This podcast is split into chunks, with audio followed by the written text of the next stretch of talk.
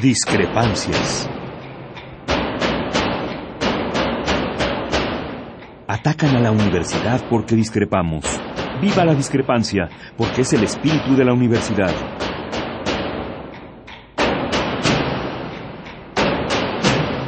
Martes de Discrepancias. Conduce Miguel Ángel Velázquez.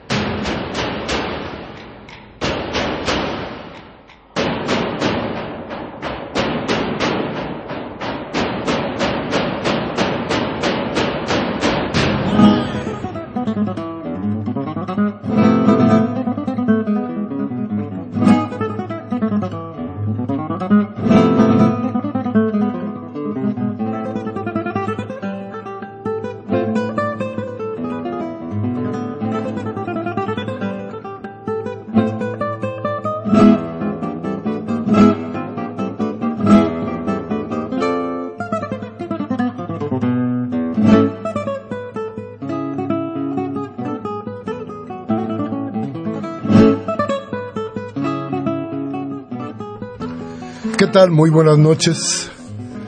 Estuve a punto de decirle a usted buen año, pero vamos a esperar a que transcurra el programa para ver si de veras puede existir un buen año o no en este 2015 que creo que tiene más nubarrones que luces en su horizonte. Por lo pronto, gracias por estar con nosotros, gracias que está usted aquí en nuestra cita de los martes en Radio UNAM, en Discrepancias. Gracias, Mariana, por estar con nosotros. Buenas noches. Buenas noches a todo el auditorio. Felicidades en este Día de Reyes a todos. Bueno, sí, cómase la rosca, la que tenga al lado, la que encuentre. En fin, qué bueno que están aquí. Vamos a trabajar hoy, vamos a, a tratar de trabajar con usted sobre las perspectivas que nos da el país para este año que inicia. ¿Qué hay frente a nosotros? Es parte de lo que vamos a ver, pero, pero antes yo quiero, de veras, desde lo más profundo de mi ser, agradecerle al PRI estos dos últimos años de gobierno.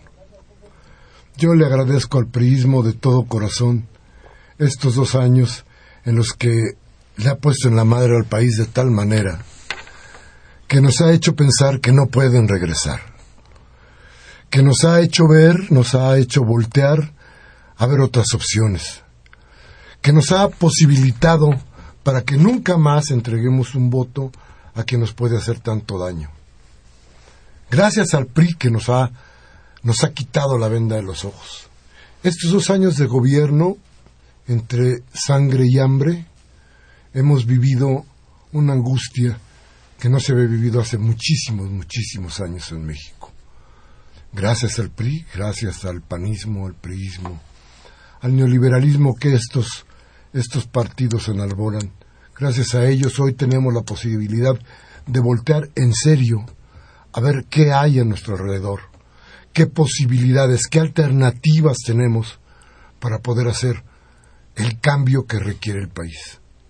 Entonces usted como yo vamos a agradecerle al PRI, de veras en todo lo que vale, su cooperación para que no volvamos a cometer el error de elegir a ninguno de ellos.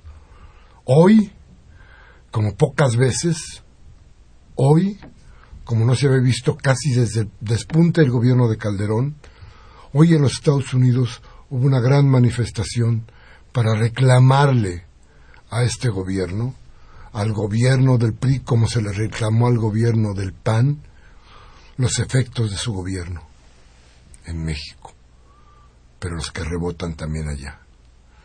Por eso, insisto, habrá que darle las gracias al PRI, a Peña Nieto, al neoliberalismo, porque creo que ahora sí nos están llevando a voltear, a mirar qué opciones tenemos. Y déjeme decirle algo más, importantísimo. Cuidado, las opciones no son las que nos plantean los cómplices del priismo los cómplices del capitalismo galopante que vivimos en este país.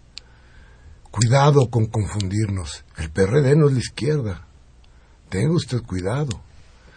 La derecha tiene varios representantes, desde los azules hasta los amarillos con negro que hoy están en el PRD.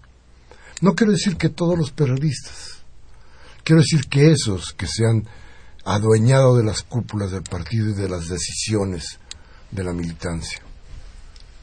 Entonces, cuidado. Pero hay más, ¿eh? ¿Por qué no voltea usted y mira hacia Morena?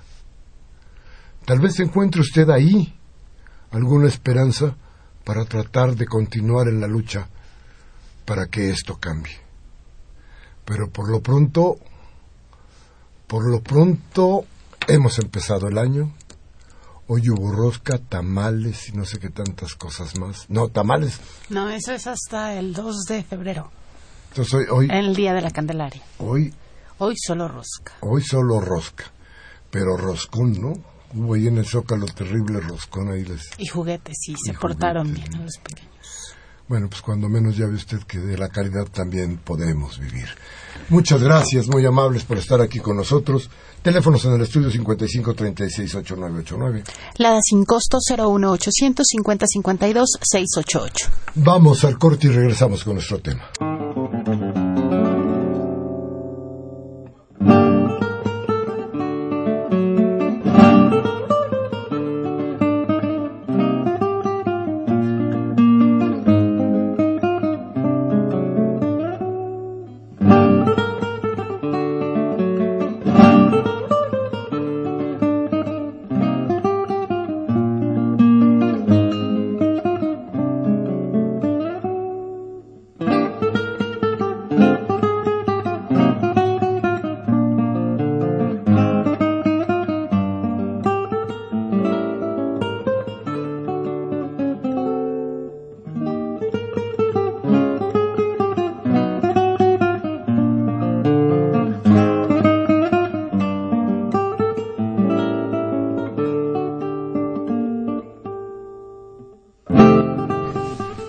Gracias por seguir con nosotros, gracias por estar aquí. Mire que con todo esto que nos está pasando, uno no tiene más que más que decir este, bueno, y de veras, ¿hasta cuándo? ¿Hasta dónde? ¿Cómo es que vamos a soportar todos los mexicanos esto que tenemos enfrente? Fíjese nada más. Anoche hubo un rescate en algún pueblo de Michoacán fueron a rescatar la, la presidencia municipal de Apatzingán. Sí, Se agarraron a balazos, policías y ladrones, como dice la canción. Hubo muertos, hay nueve muertos. No deja de haber muertos. Pues de qué se trata, eh? ¿En qué estamos? ¿En qué lucha? Hoy Obama preocupado por México. Sí, como no, me preocupa mucho México. No, lo que le preocupa es que no haya tantos balazos para que puedan venir los gringos a llevarse lo que la plusvalía de la mano de obra de los mexicanos les permita.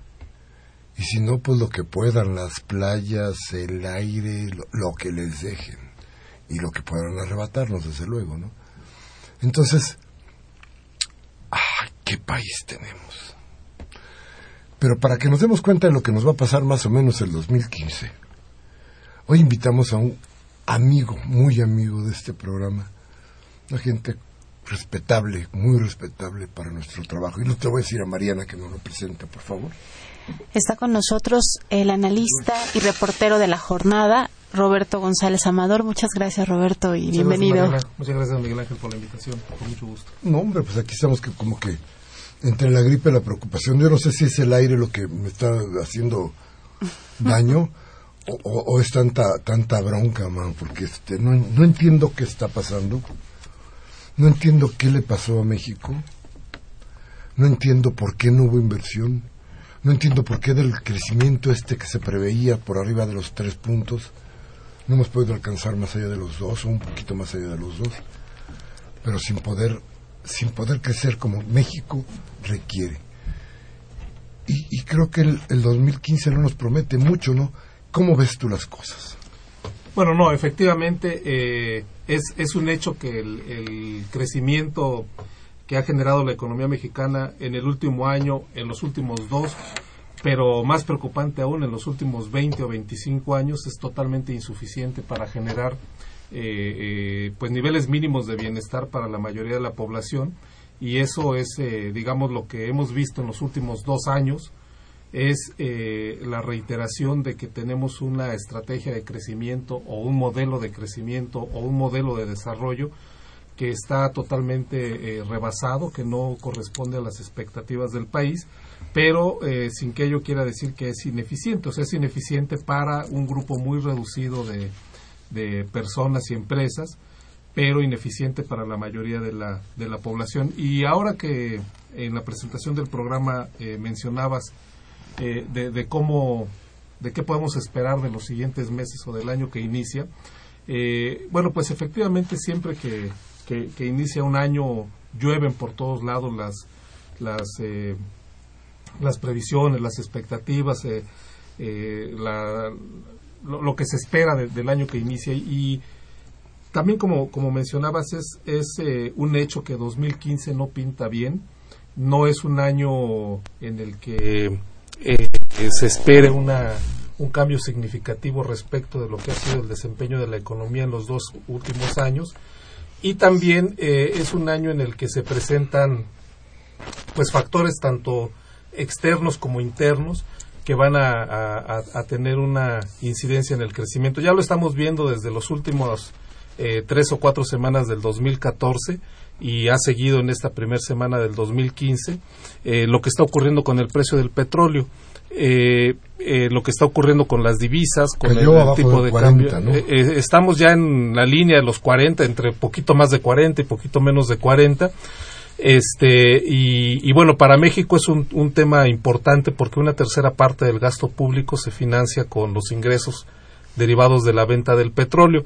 Entonces, eh, pues a mí me, para, para tratar de ir eh, desbrozando este, este tema que planteaste, eh, pues me gustaría plantearlo en, en, este, en, en, una perspectiva, digamos, qué está pasando en el mundo, ¿no? Así muy en general, y cómo eso puede afectar a México qué es lo que está pasando, digamos, a nivel macroeconómico en México y qué efecto puede tener eso en la economía de las personas y las familias. Lo que está pasando en, en, todo el mundo es que la crisis de 2008 no ha terminado. ¿no? O sea, es, eh, seguimos viviendo las, las, las consecuencias del gran estallido de la burbuja financiera de 2008-2009 que, eh, se, que, que, inició en Estados Unidos se extendió pues prácticamente por todo el mundo y ahora eh, está afectando particularmente a una parte de los países de Europa, sobre todo a los países que habían tenido las mayores tasas de crecimiento, Alemania y Francia, eh, después pues del, del, desastre que ha, que ha, significado esta crisis para países como Irlanda, Grecia, eh, Portugal, España, hoy está llegando el, efecto a los países con, con mayor crecimiento. Y por otro lado también eh, la economía de China, que es eh, pues la segunda economía del mundo, está reduciendo sus tasas de crecimiento. Hace cuatro o cinco años crecía poco arriba de 10%, ahora está creciendo alrededor de 7%. Cuando mencionamos tasas de 7% desde México, pues pensamos que es casi el paraíso, ¿no? Nosotros, la economía mexicana ha crecido alrededor de un promedio de 2% anual durante los últimos 30 años y decir que China crece 7%, pues parecería que es mucho, pero si tomamos en cuenta que es un país con 1.500 millones de habitantes, ¿no? Este, que está viviendo un proceso muy acelerado de, urbanización, ¿no? O sea, esas tasas de crecimiento no son malas, pero por supuesto que tampoco son suficientes para arrastrar parte del crecimiento económico como ocurrió después de la crisis de 2008. Eh, la, la única, digamos, eh, nota un poco positiva de todo esto que está ocurriendo en el mundo es que Estados Unidos está eh, creciendo a una tasa incluso superior a la que se esperaba hace seis meses y eso bueno pues tiene una relación directa con México porque eh, el 80% de las exportaciones mexicanas y el 80% de, de las inversiones que llegan hacia México tienen como tienen relación con Estados Unidos. Pero digamos que el, el el panorama en el mundo en general no está muy claro, hay algunos eh, puntos de preocupación y a los menores crecimientos en Europa y en Asia, en, otros países, en América Latina, por ejemplo, el crecimiento será menor al de los años anteriores, se añade eh, un factor de, incertidumbre esperado, pero que genera incertidumbre como es el cambio de la política monetaria en Estados Unidos. Eh, muy brevemente, después de la crisis de 2008-2009, el Banco Central de Estados Unidos redujo al mínimo, a mínimos históricos, su tasa de interés como una medida de estímulo económico. Eh, el, Banco Central de Estados Unidos, la Reserva Federal, tiene un doble mandato. Primero, eh, pues procurar la, fortaleza del dólar, que es su moneda, pero también el empleo a diferencia del banco, por ejemplo, del Banco Central de México, que su objetivo constitucional es eh, mantener bajo control la inflación, el del Banco Central de Estados Unidos es doble, el tema de, la inflación de la moneda y el empleo. Entonces, eh, la crisis de 2008 destruyó millones de empleos en Estados Unidos y la Reserva Federal eh, puso en práctica una política de reducir las tasas de interés con el fin de estimular la economía eh, y se dijo que esa política terminaría una vez que los niveles de empleo llegaran a los niveles previos a la crisis de 2008. Eso está ocurriendo ya. El, nivel de empleo en Estados Unidos está prácticamente eh, regresando a esos, a esos eh, rangos y lo que se espera es que este año, a mediados de este año, hacia finales de este año, el Banco Central de Estados Unidos comience a subir las tasas de interés. Y aquí es donde eh, tiene una gran relación con lo que está ocurriendo en México. Sería gravísimo para México, ¿no? Sería muy, muy delicado, efectivamente. pensamos que 2.2 billones más o menos de, de, pesos están en manos de, Exactamente, los inversionistas golondrinos. Exactamente, sí. Cambiarían su, su lana, ¿no? Exactamente precisamente como en Estados Unidos las tasas de interés bajaron tanto, ¿no? Eh, eh, están cerca de 0% las tasas de interés. Eh, muchos capitales fueron a otros países, entre ellos México, y la cantidad que dices es, si la ponemos en perspectiva desde, desde finales de 2008 y a la fecha, han entrado capitales para comprar bonos por alrededor de 100 bonos del gobierno bonos del gobierno eh, también bonos privados, pero sobre todo bonos del gobierno, por alrededor de 130 mil millones de dólares, que eh, para poner la, la, cifra en perspectiva es casi dos veces el saldo de la deuda externa pública de México. O sea, de, de ese tamaño es la cantidad de dinero que entró en estos cinco o seis años.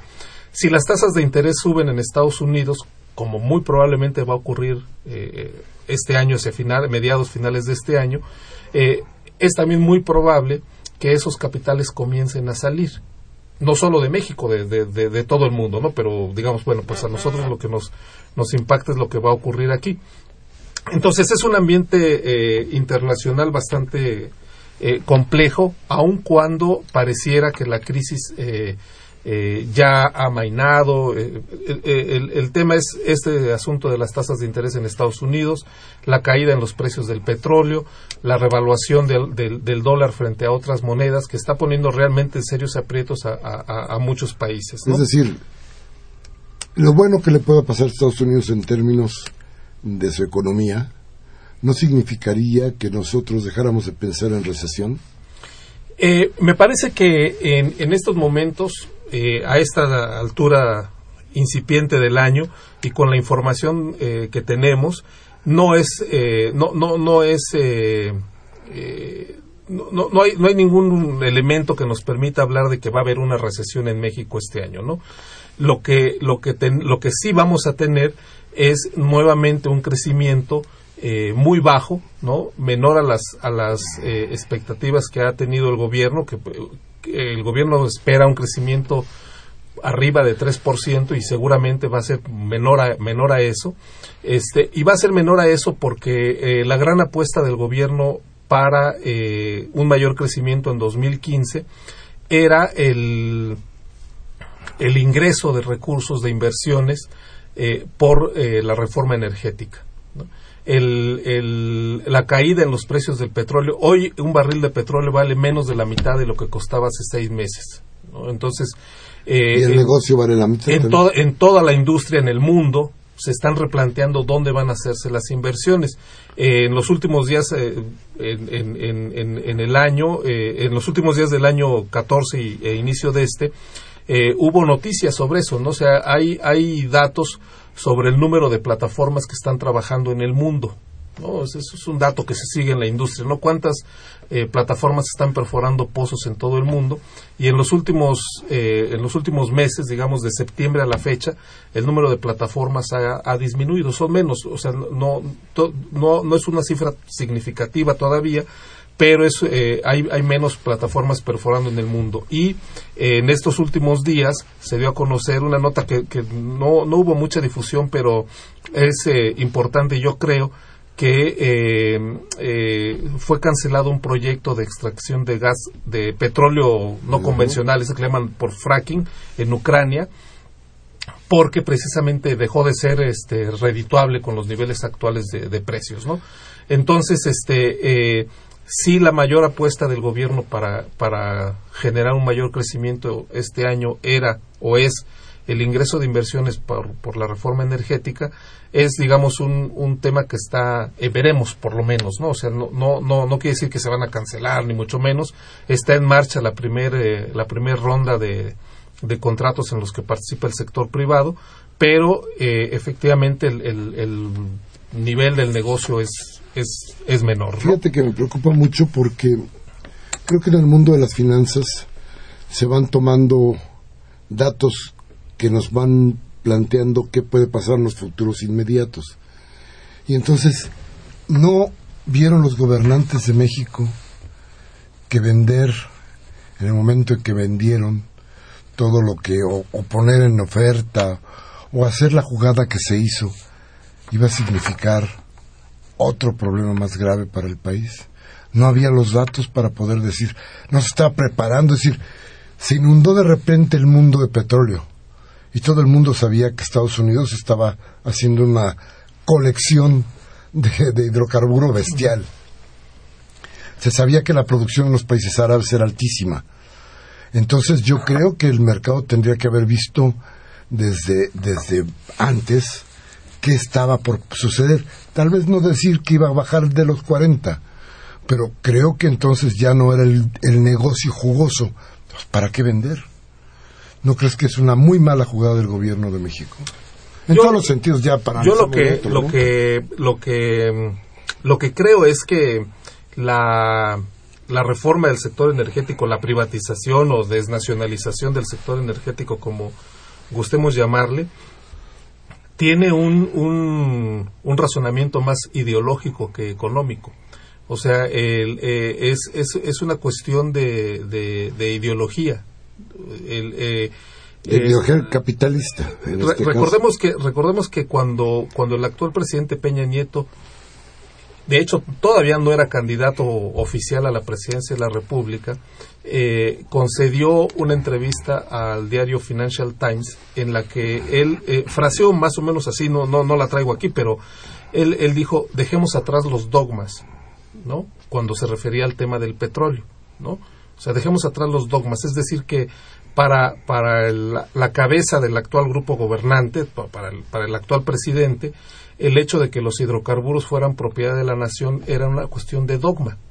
No era una cuestión de soberanía, ni de seguridad nacional, ni de seguridad estratégica, ni de seguridad energética. Era un asunto de dogma. Entonces, eh, eh, para mí es claro, digamos, que no, no es una medida que actúa en favor de la nación, que actúa en favor del país, y por lo tanto, no, no, no, no podría yo aventurar que tenían datos de que, de que el valor de la industria iba a disminuir. Yo creo que eso era difícil saberlo en el 2012 o en el 2013, cuando, cuando todos estos cambios se realizaron, pero esencialmente los cambios obedecieron a un asunto ideológico, o sea, eh, un asunto de, pues de dogma, como el propio entonces precandidato y hoy presidente lo, lo, mencionó en, esa entrevista. Sí, claro. Entonces no significaba que nuestra economía iba a partir o iba, se, había, se iba a revaluar o iba a despegar a partir de esos cambios. La economía puede ser que en, en, en, algún sentido pudiera tener un mayor valor. El asunto es ese valor para quién va, ¿no? O sea, eh, Hoy la industria petrolera, bueno, pues tiene una, una encrucijada difícil, pero aún así cuando los precios se recuperen, si es que se van a recuperar eh, algún par de años, una cosa así, eh, eh, y si las inversionistas, las inversiones extranjeras siguen interesadas en participar, como seguramente van a seguir interesadas. El tema es que eh, todos esos dividendos no van a ser para, para el país, ¿no? O sea, es este... Eh, o, sea, no, no, billete para, el para el que invierte. Pues para el dueño del dinero, ¿no? Para el que sea el dueño del dinero. Total, que no sé, alguna vez podremos hacer quizá una, una buena cuenta para, daros, para saber a ciencia cierta, por cada rico mexicano que entra a Force, cuántos mexicanos se empobrecen. Yo creo que... Pues es, se puede sacar, tenemos eh, alrededor de 15 mexicanos en Forbes y tenemos 52 millones de pobres, o sea, es más o menos fácil sacar. Una regla de tres. Se vamos a cargar a Mariana mientras vamos a un corte y regresamos con usted.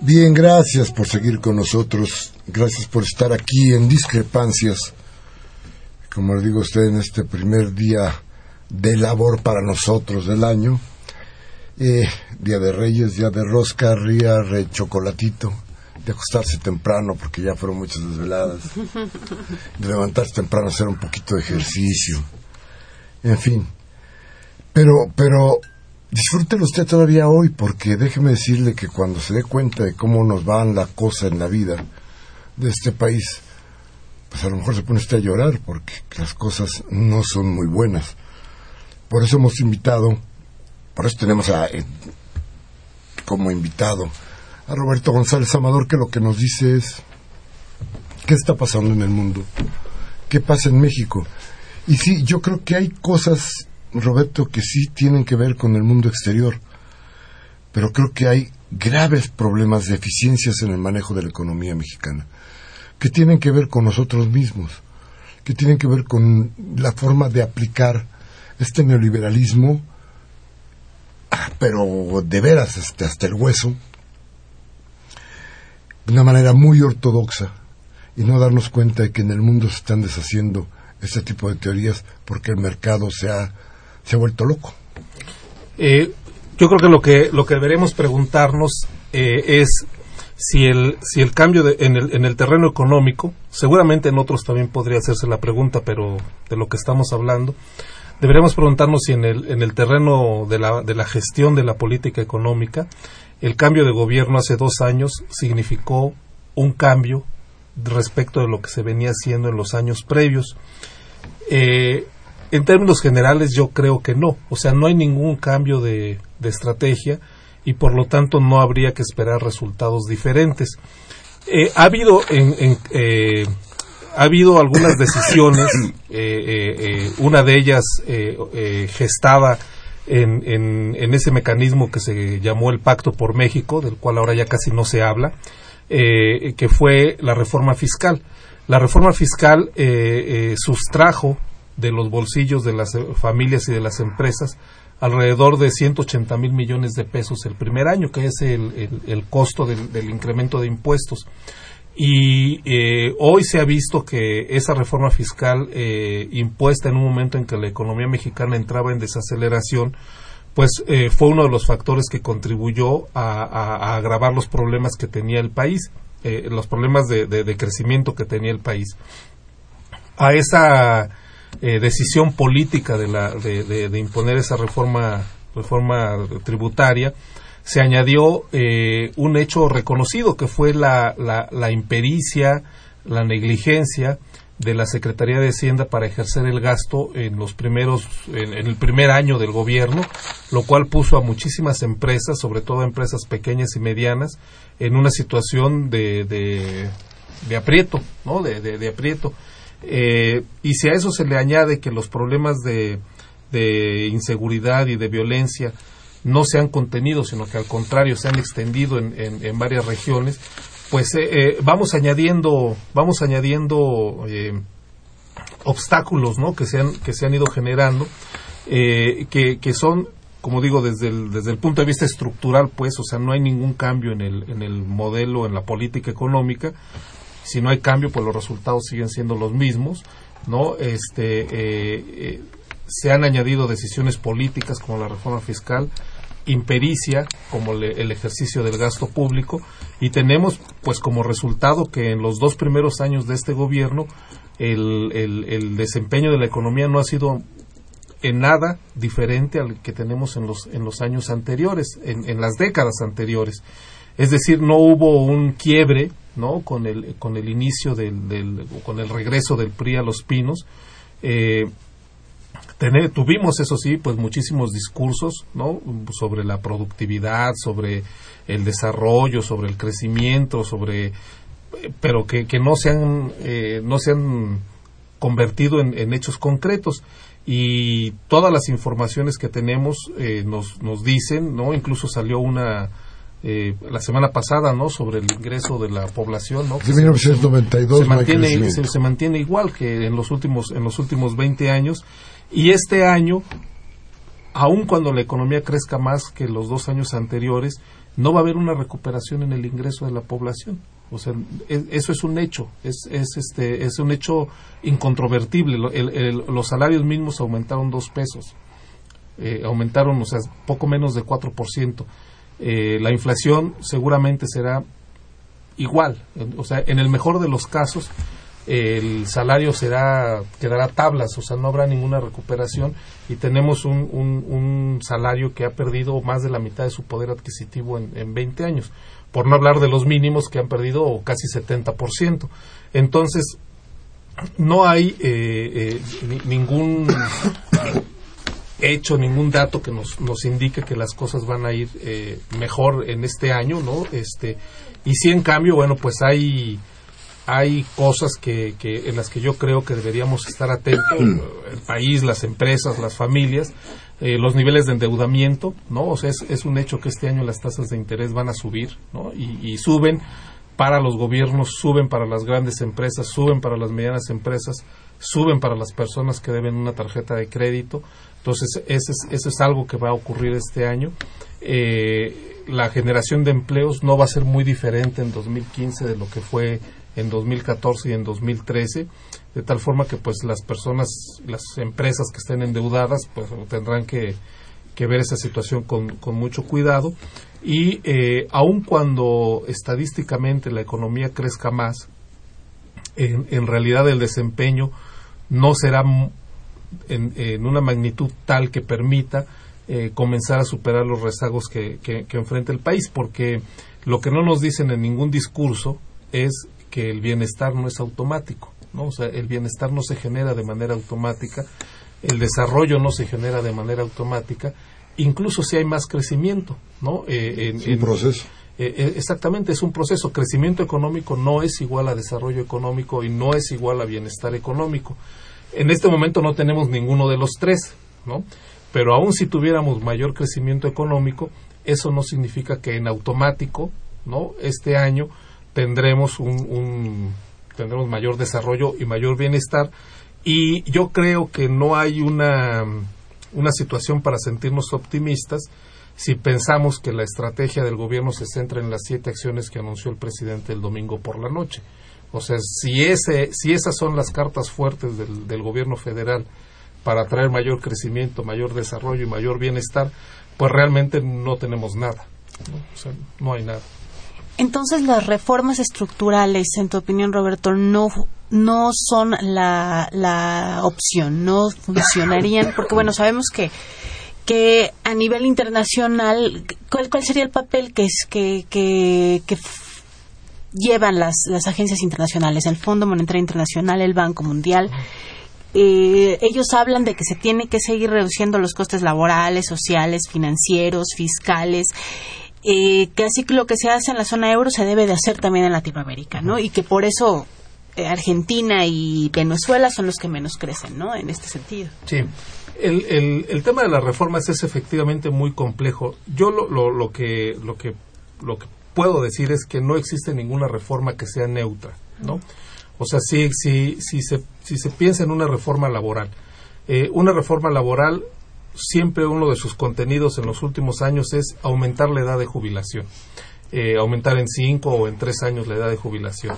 Y esto se dice es porque los sistemas eh, pensionarios no tienen capacidad para, para, para seguir financiando un retiro a los 60 años. O, e, eso puede tener una, una base numérica muy, muy bien fundamentada y todo, pero el hecho de, de, aumentar la edad de jubilación significó una pérdida para una parte de la población y probablemente una ganancia para una parte que no va a pagar las jubilaciones, o sea, para los, para los patrones, ¿no?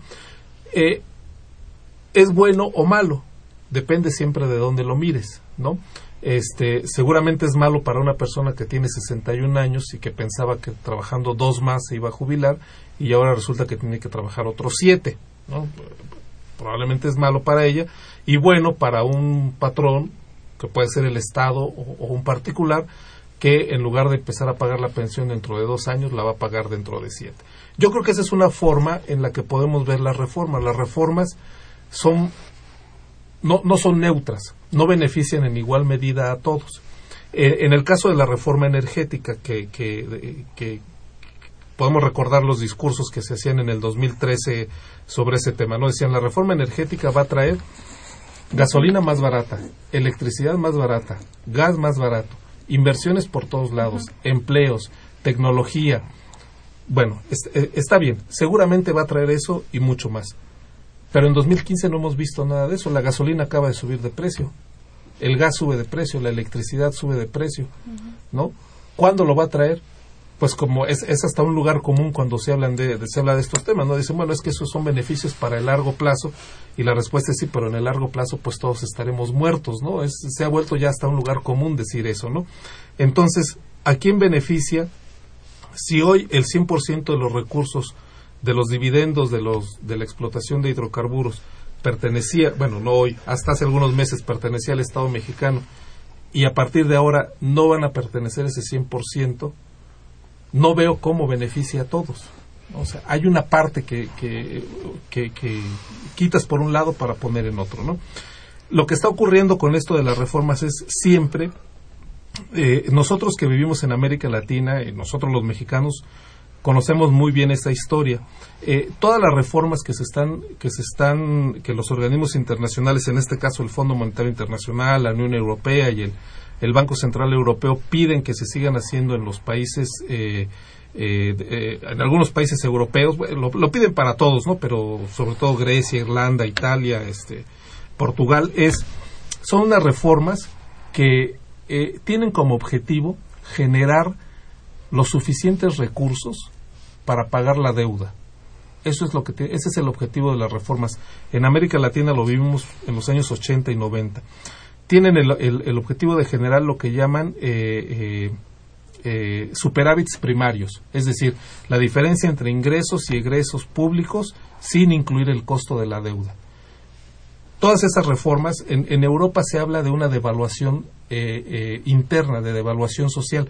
Como todos los países tienen la misma, los países del euro, ¿no? Tienen la misma moneda, no pueden devaluarla.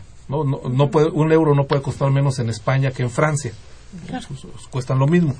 Este, entonces, como no pueden devaluar sus monedas, como sí hacíamos en América Latina en los años 80 y 90, devalúan a sus sociedades. ¿no? O sea, el costo se carga totalmente en sus sociedades. O sea, en, el caso de España, eh, 25% de la población activa está en desempleo y, y entre los jóvenes es eh, casi el doble. El, eh, y, y, muchas otras cosas, ¿no? Los recortes a la seguridad social, a la educación, a la investigación, a la cultura, etc. Todas son cosas conocidas. Entonces, las reformas, en este caso de Europa, ¿para qué sirven? Para que los acreedores de esos países sigan cobrando. ¿no? Alguien podría decir, bueno, pues ¿para qué pidió España dinero si no iba a pagar? Esa es otra discusión. Pero es, es por, la pregunta que haces, o sea, las reformas son buenas o malas. Las reformas son buenas o malas según para qué las quieras, según desde qué punto las mires. Para los acreedores de Grecia, las reformas son buenas porque se está generando el suficiente excedente de dinero para pagar, para que reciban puntualmente sus pagos.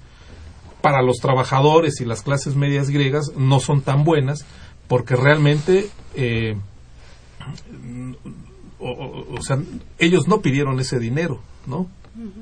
O sea, ellos, ellos eh, no, no, no, no pidieron el dinero para construir los estadios de las Olimpiadas, etc. Sin embargo, fíjate, Roberto, que yo veo que creo que en el mundo y en México en particular, si no hay un cambio, yo creo que a muy corto plazo, si no hay cambios significativos en el modelo económico, esto significa algo que tú ya decías hace un momento. Entonces vamos a tener eh, pues más hambre, más desempleo, más inseguridad, más violencia y por tanto menos posibilidades de desarrollo. Es decir, cuando la violencia se entroniza, como se ha hecho en, en algunos lugares de este país, el desarrollo se vuelve nulo. Entonces, si lo que tenemos enfrente no es más que eso, porque no hay los cambios que se requieren, entonces estamos pensando en que este país se seguirá desangrando, cuando menos en el año que estamos viviendo.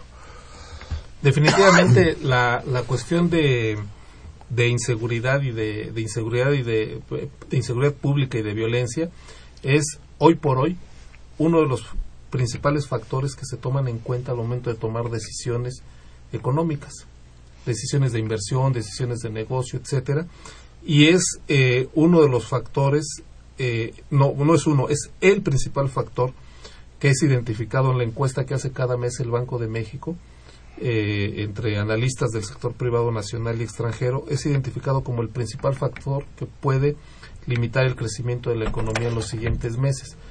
El, el asunto está en que, en que no se atacan eh, las, las causas generadoras de la inseguridad y la violencia. Y, eso no es algo, no estoy diciendo nada nuevo, lo ha dicho mucha gente que, conoce y que ha estudiado esos temas. Eh, eh, combatirla con, con, estrategias policíacas, pues probablemente tendrá un efecto de contención, pero no de solución. Entonces, efectivamente, yo creo que lo que lo que no se ha hecho en el país eh, y, desgraciadamente el, el, avasallador aparato de propaganda de 2013, de 2014, o sea, todo esto que significó el Pacto por México, opacó una verdadera discusión sobre lo que, lo que podría hacer que el país saliera de esta, de, este, de esta espiral de bajo crecimiento, de violencia, de inseguridad, de, de falta de desarrollo, de falta de oportunidades. Eh, hoy la, la, perspectiva para un joven mexicano, ¿cuál es? Un sueldo de 15 mil pesos en el mejor de los casos. Entonces, por un lado pedimos a los jóvenes que vayan a la universidad, que obtengan una maestría, un doctorado, que aprendan idiomas, que sean excelentes en matemáticas y nos están machacando todo el tiempo que somos los peores en matemáticas y en lectura y por otro lado a los jóvenes y a los niños no tienes que estudiar y estudiar y estudiar y estudiar para que dentro de 10 años les demos un empleo de 15 mil pesos. Son, hoy, hoy son los empleos, e, esos son los empleos que está dando el país. Esa posibilidad de discusión se perdió realmente durante estos dos años por, por, porque pues todas las fuerzas políticas institucionales digamos se, se, sumaron a esa a esa a este, se subieron a ese tren que no sé si construyó IGA pero se subieron a ese tren. Seguramente habría que habría que ver dónde están las finanzas no bien vamos a ir a un Vamos a dar un corte breve y vamos a regresar con usted y con sus llamadas, con su voz, que como siempre les digo es la más importante para nuestro programa. Vamos al corte y regresamos.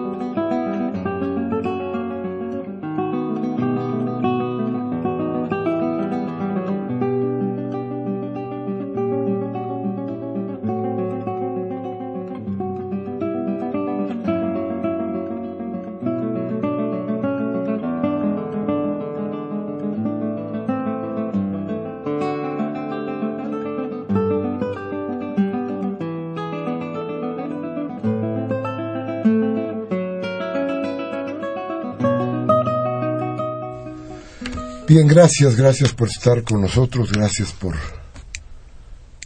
por aguantar, porque fíjate que yo creo que muchas veces después del, del programa uno se quedará pensando qué desdicha hay en todo este país y qué mal nos va, man.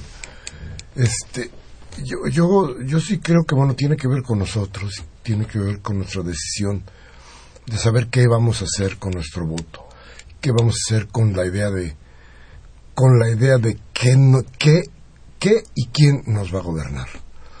¿Qué? Porque ya hay aparatos ideológicos que trabajan en los países y que son manejados solamente por algunas personas.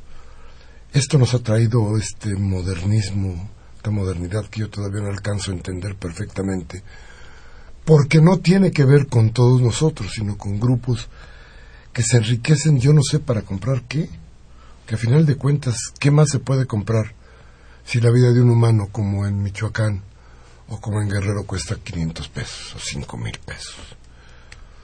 ¿Qué más se puede comprar? ¿Qué? En fin, lo que yo quiero decirle de cualquier manera es que le agradezco que esté aquí con nosotros y vamos con sus llamadas. Mariana, por favor. Tenemos a Jaime Rojas que nos llama de Lomas de Padierna en la delegación Magdalena Contreras. Dice, don Miguel Ángel, no se desaparezca. Eh, no hay solo que juzgar y castigar a gobernantes, también a sus familiares pide un juicio político a los burócratas y para que podamos así quitarlos de encima. Y dice que aguas con una panista llamada Adriana Martínez de Satélite. Ahí está la cosa. Bueno, a ver. Gabriel Campos de Benito Juárez dice, ¿dónde quedó esa palabra mediática ya desgastada? ¿Que cualquier cosa indebida a la nación se lo demande? ¿Qué acaso lo está cumpliendo el Procurador de la República? ya que en lugar de andar investigando dónde quedaron los normalistas, se fue a vacacionar, ha de decir, no son familiares míos, yo haré lo que yo quiera. Esa clase de gobernantes tenemos y así están moviendo a México, mejorando sus intereses personales. Saludos al equipo de discrepancias. Déjeme decirle, don Gabriel, que acaban de encontrar nueve cadáveres en seis fosas clandestinas en la comunidad de Tepehuisco, en Chilapa, en Guerrero. Estas se suman a los que ya usted sabe. Pero le quiero, quiero que le diga quiere que le diga una cosa. Como está la situación, con todo lo que nos ha dicho nuestro invitado, yo creo que pues este, yo, yo ya no voy a vender, le voy a decir a Galloso que deje de vender nichos, este, ¿por qué no venden fosas? Entonces, este, ya escoja su fosa, ¿no? De, de, qué tamaño quiere su fosa, con vista hacia dónde, ¿no? Este, porque puede ser así con muchos. para que no se sienta. Para, que no te sientes tan solito. Hay como con 40, total, todos los tenemos a... Cosa grave, déjeme nada más por ahí pasar y decirle, hay una investigación en curso que dice que los 43 o parte de ellos importantes pudieron haber sido cremados por el ejército o, en crematorios privados. Cuidado con eso. Ojalá no sea más que una parte de todas las especulaciones que se han venido dando conforme aumenta el silencio del gobierno. Pero hoy pensar en que ya se encontraron nueve cadáveres más, ojalá sean de los 43, si no, pues seguimos sumando. Mariana. Jesús Galván eh, nos hace una denuncia ciudadana. Dice que hay fábricas que están contaminando el medio ambiente y estos gases se están filtrando a su domicilio eh, y se están intoxicando él y su familia día con día. Pide, pide la ayuda de las autoridades. Eh, sospecha que hay cámaras y sensores instalados. incluso dice que lo han amenazado de muerte. Piden que por favor las autoridades atiendan las denuncias eh, para que se haga algo, ¿no? Sí, vamos a, vamos a ver qué se puede hacer con esto, pero sí es, vamos a turnarlo por ahí a ver qué, qué más podemos hacer, pero la mejor manera de cualquier forma, señor Galván, de protegernos toda la vida cuando estas cosas suceden y cuando hay alguien que nos amenaza, es denunciarlo. Esa es la mejor vacuna, esa es la mejor forma de que no nos suceda nada. Cuando nos quedamos callados, ellos aprovechan el silencio para hacer con nosotros lo que querramos. En fin, vamos a ver qué podemos hacer. Manuel Munguía de Iztapalapa dice, el dejar pasar neoliberal ha hecho caer al actual gobierno en la incapacidad y en la incompetencia que está impuesto para la corrupción y para la impunidad con la que autoritariamente actúan los fascistas en los tres órdenes y niveles de esta administración, destartalada y anacrónica, sometida por el dinero, la ganancia y el interés, mientras el pueblo es sometido por el ejército y la delincuencia organizada. La gente está harta, harta de esta burocracia, de, dice, de, de, casinos de élite, que solo benefician a la oligarquía, de empresarios y neopolíticos que mantienen, que mantienen la pobreza permanentemente, que mantienen en la pobreza permanentemente a la nación mientras ellos ganen privilegios. Muchas gracias por sus conceptos, muchas gracias por su llamada. Ya está el aire. Don Manuel Munguía. Jaime Rojas de Lomas de Padierna. Eh, nos habla también José Luis Herón de Gustavo Amadero.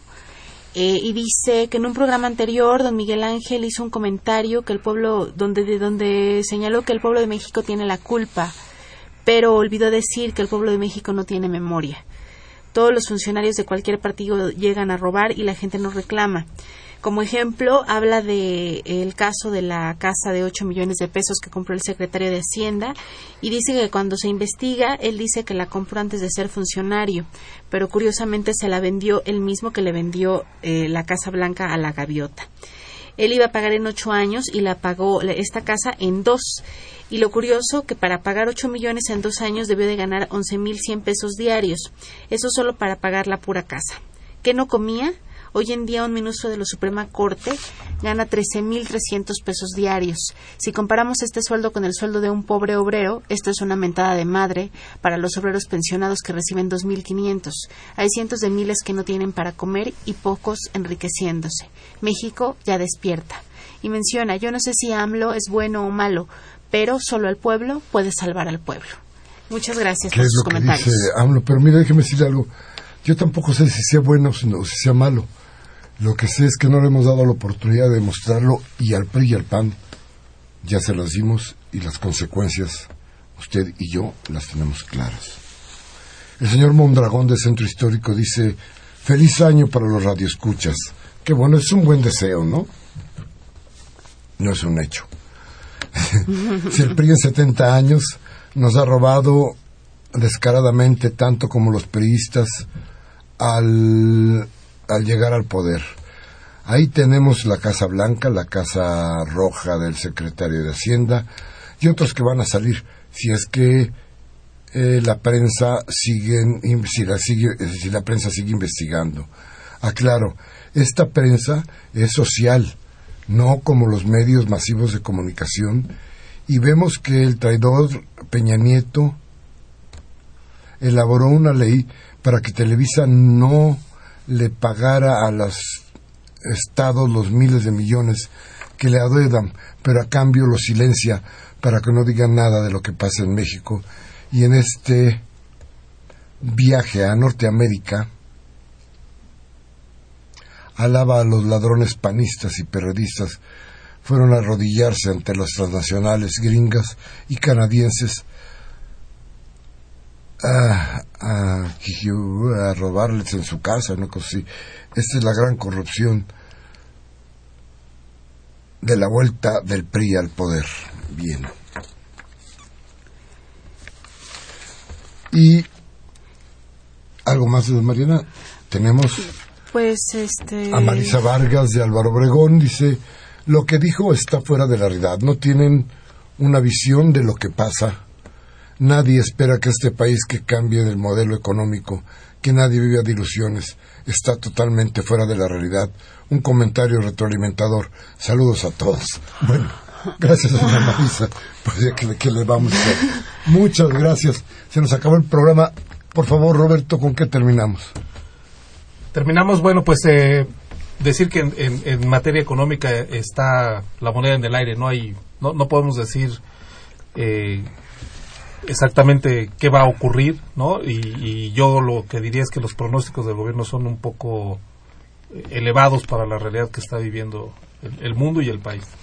Bien, yo nada más les diría, Mariana, le diría a todos ustedes, en lugar de feliz año, cuidado con el 2015, téngale mucho cuidado a lo que viene a pasar.